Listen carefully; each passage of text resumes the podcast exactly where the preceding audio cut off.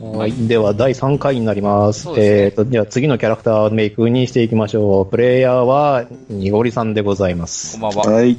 はい。前回ディレクターやってたニゴリです。よろしくお願いし いや、あはの、エラッタを調べていただいたりとか、実はね。ます。ね、えーもうちょっと早く調べてたんですけどね、えーえっと、このね、RG のね、あの、ウングガンダムエンドレスワールズバージョンがちょっとあの邪魔をしまして、あうんの、いいですか、あの、はい。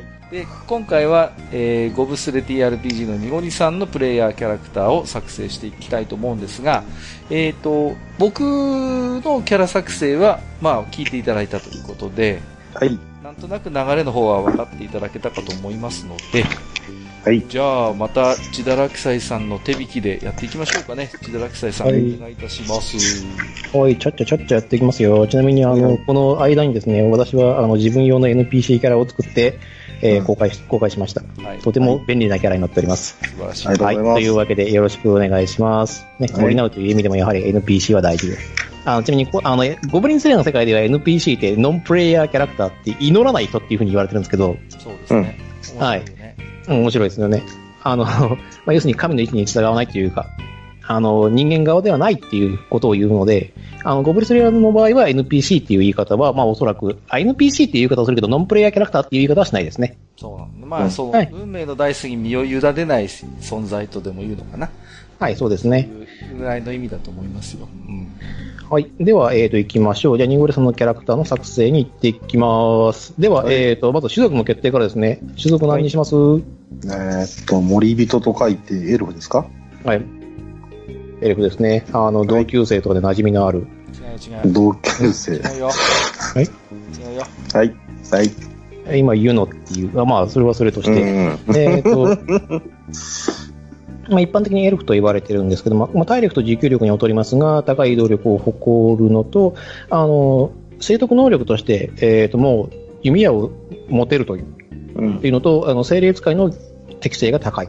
まあ、はい生まれながらのね、読み手なんですよね。言ってみればね。はい、そうですね。まあ、弓を使うのと、まあ、精霊を使うというように、まあ、ほぼセットされていると言ってもいいでしょう。まあ、そこから外れてもいいんですけども、適性はそちらの方が高くなっています。うん。はい一。般的には。で、えっ、と、まあ、相変わらずなんですけど、能力値を決めていきましょう。では、第一能力値から、まあ、これ、振り得なんで、パパパパ吸っていきましょう。うんえっ、と、これ、体力点なんですけども、1、あの、1D3 マイナス1です。はい。はい、なので、えっ、と、まあ、3分の2の確率で1になります。なので、基本的に、えっ、と、エルフは華奢です。うん。はい。まあ振ってみてください。その間に体力点のあれなんですけど、この体力点がですね、低いとですね、あの、重たい防具を装備できなくなったりとか、あとは、あの、持久力、あの、体力持久っていう、その、まあ、いわゆるマラソン的な判定があるんですけど、その時に非常に弱くなります。というわけで、えっ、と、出目が1だったので、えっ、と、ニゴレさんのエルフは体力点が1になります。はい。はい。能力値はゼロにならないので。では、えっ、と、コンパクトに行ってみましょう。えー、コンパクトが、えっ、と、1D3 プラス1になります。メンタル強めですね。 1D3 プラス1。はい。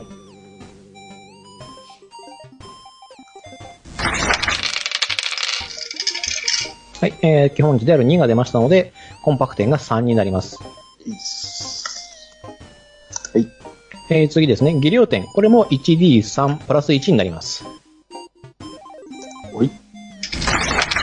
お、3が出ましたので、えーと、これは能力値4ですね。4になります。器用だねとても技量に優れていますね。まあ、ありがてえ。隣にいる、その、ね、えっ、と、チャールズさんがですね、5っていう数字になってますけど、まあ気にしないでください。気にしない。気にしないでください。で、えっ、と、知力点ですね。こちらも 1D3 プラス1になってます。はい。 4。あ、素晴らしい。技量と知力に優れてですね。これちなみに知力関係ねえんだよな、精霊って。仕方ないね。もったいないな。いや、でも、あの、知力点、あの、レンジャーで使う場面も結構ありますんで、うんうんうん。非常にいいと思います。というわけで、知力点が4。というわけで、あの、割と、あの、うちのパーティーの知力担当になるのではないかなと。どっかなできるかなリアルとあ、あの、はん、はん、判定的な意味でも、あ、でも、ちあー、そっち使えねえんだった。ごめんなさい。ええーと、まあ、その、 その野外に関しての知識がとても強くなるので、例えば、あの、そうですね天候を知るとかっていうようなことになれば、うん機械値なのではないでしょうかといううん。ところで、では次ですね、第二能力値ですね。では集中いきましょう。これは 1D3 です。はい。 2、基本値ですね。で、集中度は2ですね。はい。2。はい。では、持久度いきましょう。エルフなんで持久度は低いです。1D3 マイナス1になります。マイナスはい。あここがちょっとそうですね能力値通りですね。キャの固定値通りですね。これは持久値が1になりました。 2が出たので、マイナス1、1ですね。はい、そうですね。まあ、ここはもうしょうがないです。マイナスがついてるやつは基本的には、 1になるもんだと思ってるぐらい。そう1になるもんだと思う、あ、1になった方が、あの、メッキもんだと思った方がいいです。また3が出る可能性があるということなんで。 1。うん。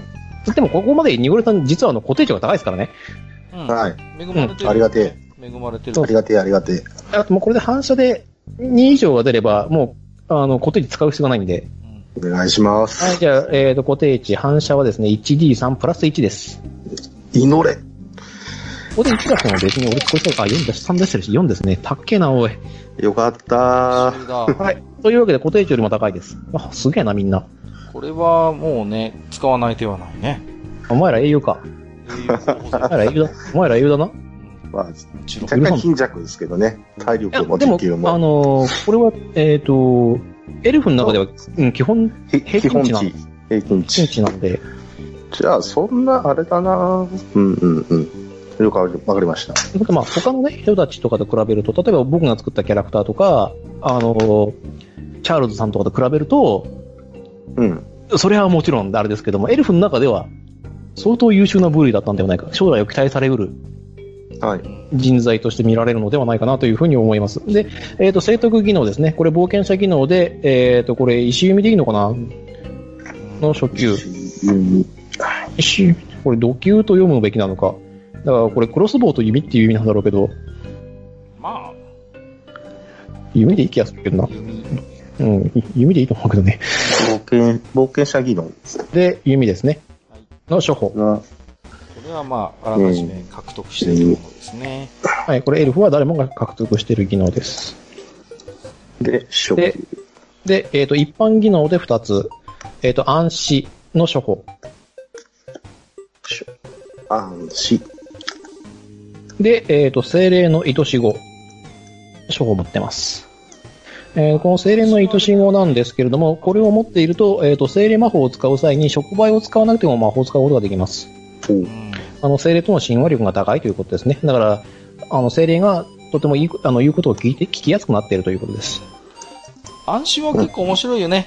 TRPG のシステムによって、エルフは暗視を持ってたり持ってなかったりするから、ここは結構分かれるところで。そうですね。うんあの海、だったりする時もあるのよね。そう、ドワーフ、あの、暗視か闇視かにもよりますよね。あ、そうそうそうそうそう。あるあるある。あとは、あの、赤外線視覚っていうのもありますし、うん。あこれはルールにインよフるラビジョンとかって言ったりするよね、あそうだ。そうインフラビジョンって言ってますね。そう。そうそうあるよね。うんうんうんシャドウランなんかでも結構そんなこと言いましたよね、確か。か。シャドウラン結構大事なのよ。能力的に。そう、あの、暗視、闇視、赤外線視覚って、そう。あの、どれもメリットがめちゃくちゃあって、そうそう、もうね、ないと冒険にならないぐらいの勢いですよ。まあまあそんな感じ、脱線しましたけど、でもまあ、とても優秀なエルフがここに誕生し、爆誕しましたんで、ははい。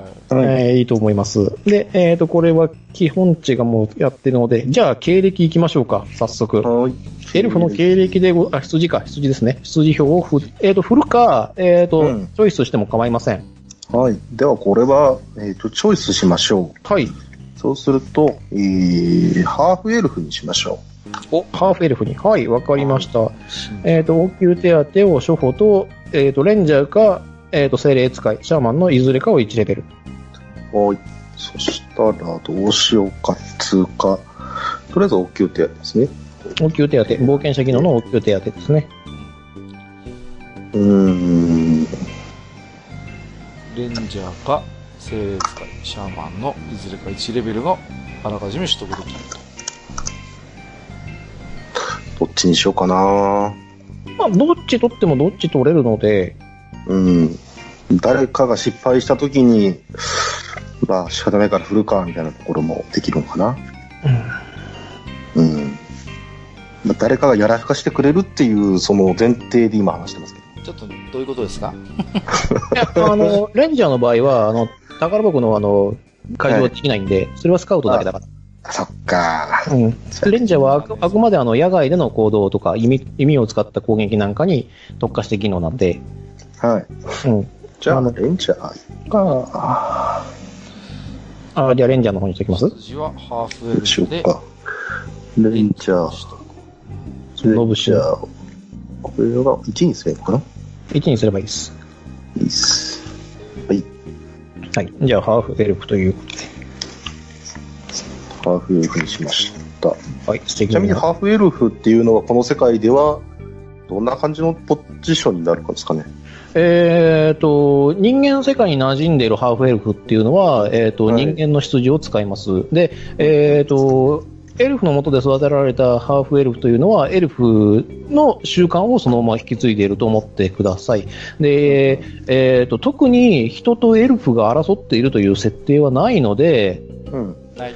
で、はい。あのもしかしたら、その、要するに耳が短いとかっていうことでいじめられる可能性はあります。エルフの中でも。うん。ただ、うん人間ほどきつくはないのではないかなという。うん、うん、ううんん。わかりまルしールた。上はね、差別されているかもしれませんし、されていないかもしれませんということなので、はい。だから、学校の中に一人ハーフの子がいると思ってもらえると、ちょっと人間の世界では分かりやすい。どっちかによるしかないっていう。なるほど。人気者になるか、排除されるかのどちらかしかないのではないかという。そうです平穏ね。にはちょっと人間世界では生きづらいのではないかな。エルフだと、あの、母体がすごくこう、のんびりした方たちなので、はこの本当に子はさ、まあ、これから決める来歴とかを先に決めちゃえばなんとなく決まってくるんじゃない、じゃあ来歴決めますかじゃあ来歴どうします売りますチョイスしますい。どうしましょうね。来歴に関して言えば、逆に習得する技能を選ぶっていう形が、えー、僕ね、あの、本当に優柔不断なので、はいあの、逆にこれは振って決めてみようかな。はいはい。で、それによって、あの、これが決まると思いますので、 2D6 でしたっけね。 2D6 です。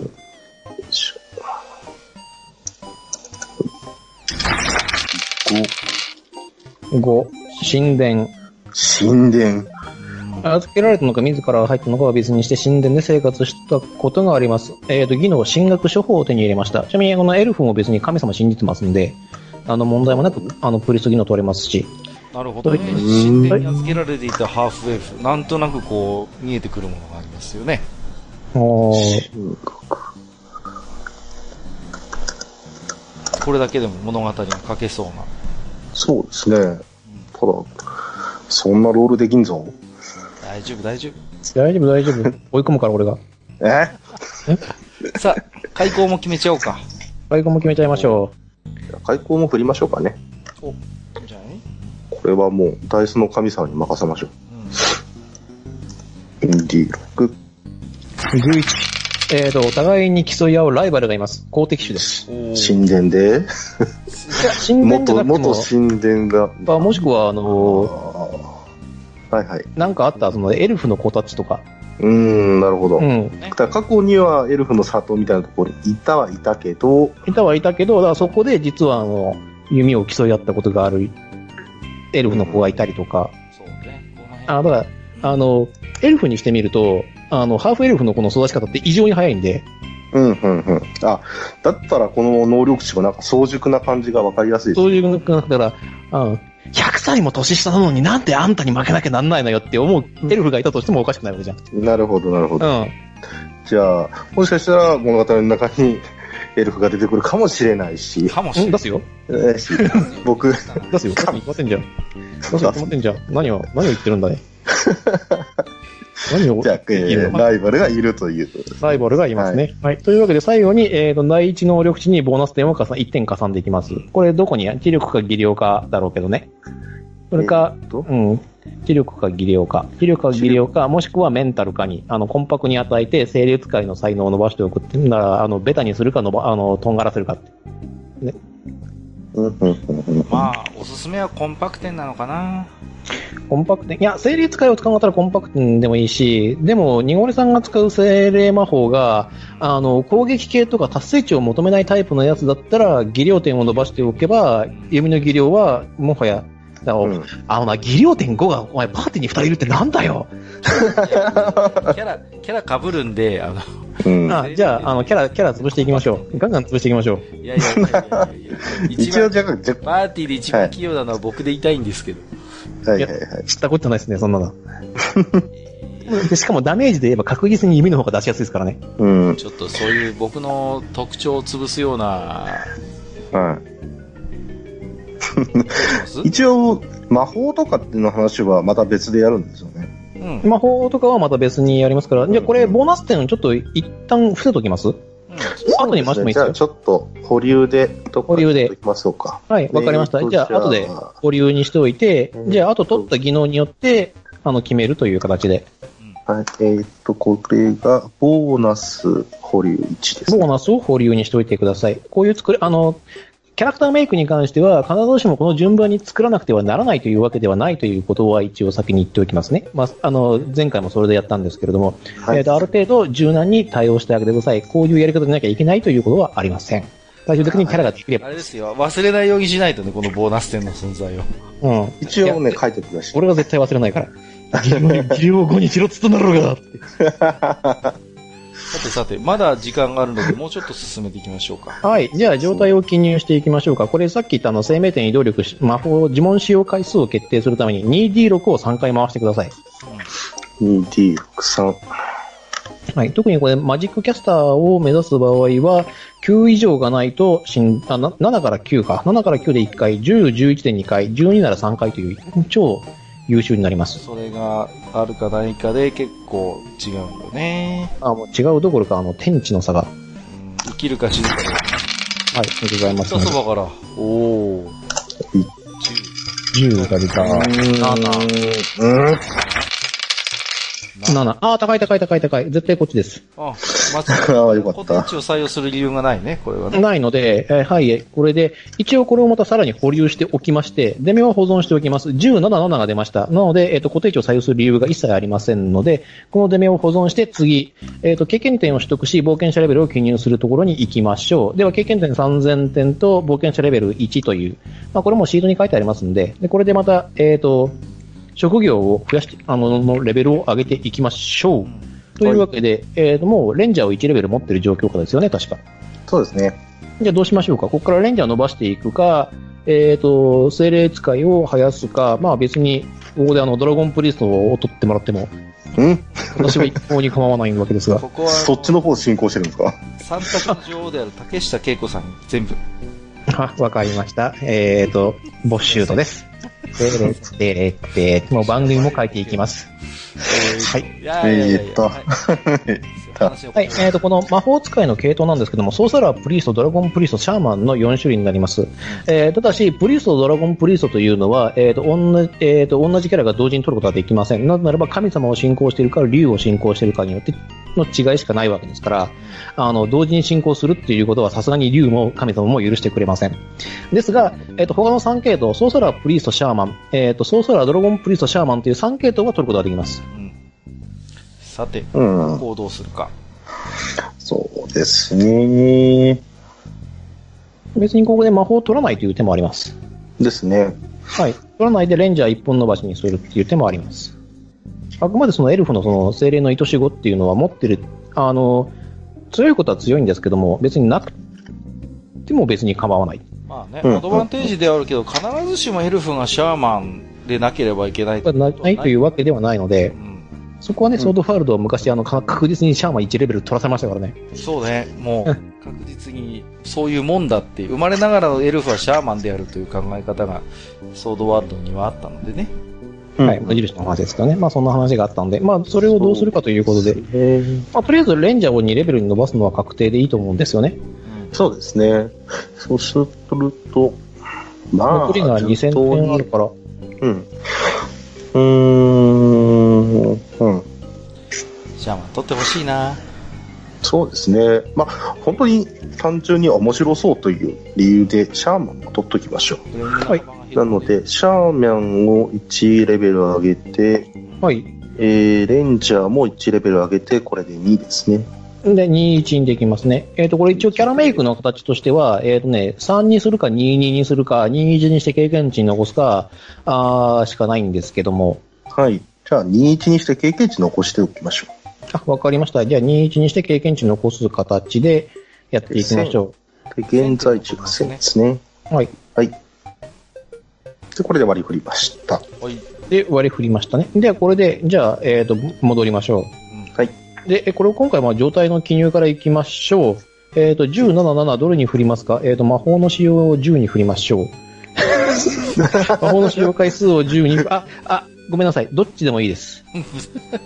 ごめんなさい。これはね、えっ、と、お任せします。7でも1は取れるので、えっ、と、1回だけ使える切り札として考えるか、ねあの、ちょっと、あのーキャラ作成の前にちょっと相談したことがあって、取る魔法を私を知っているので、ほう。うん。うん。そこを考えると、別に魔法使用回数1回でもいいんじゃないかなって。そうですね。こう、まあ、ちゃんと休めればとか、回復できればですけど。でこっから先、あのー精霊魔法を伸ばしていくんだったら10割食った方がいいです。うん、間違いなくね。うん。はい。なんか便利な魔法をいくつか取っておきたいっていうか、そうですね。そうすると、まああの、精精霊魔法1につき、あの、シャーマン技能1につき呪文が1個増えるので、うんうん。 22にするという手もありますね。まずあれを取っちゃってから別に、まあ、例えば魔法とか、あの、便利系の魔法、もしくは攻撃呪文を取っていくっていうのもありかと思います。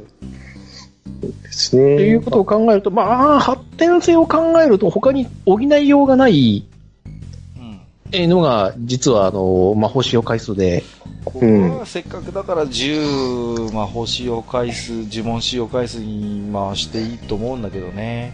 まあ他に優先すべき事態ではないと思うので、なあ、確か変わんないからな。そうーん。恵まれているので、僕はそれでいい気がするけどな。そうですね。まあ、超10出したっていうのも何かの縁だと思うので、はい。 10問使用回数にこう、じゃあ、10で余り当てて2回分にしましょうか。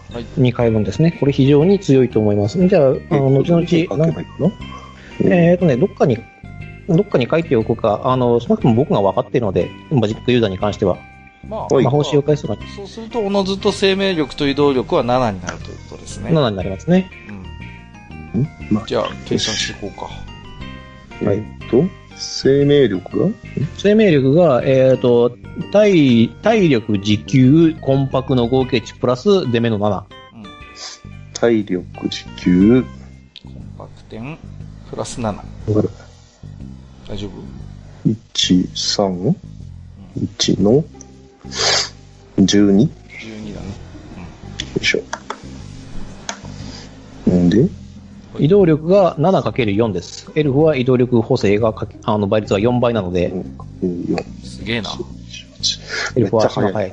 足が速い代わりに持久力がないんで、スプリンターです。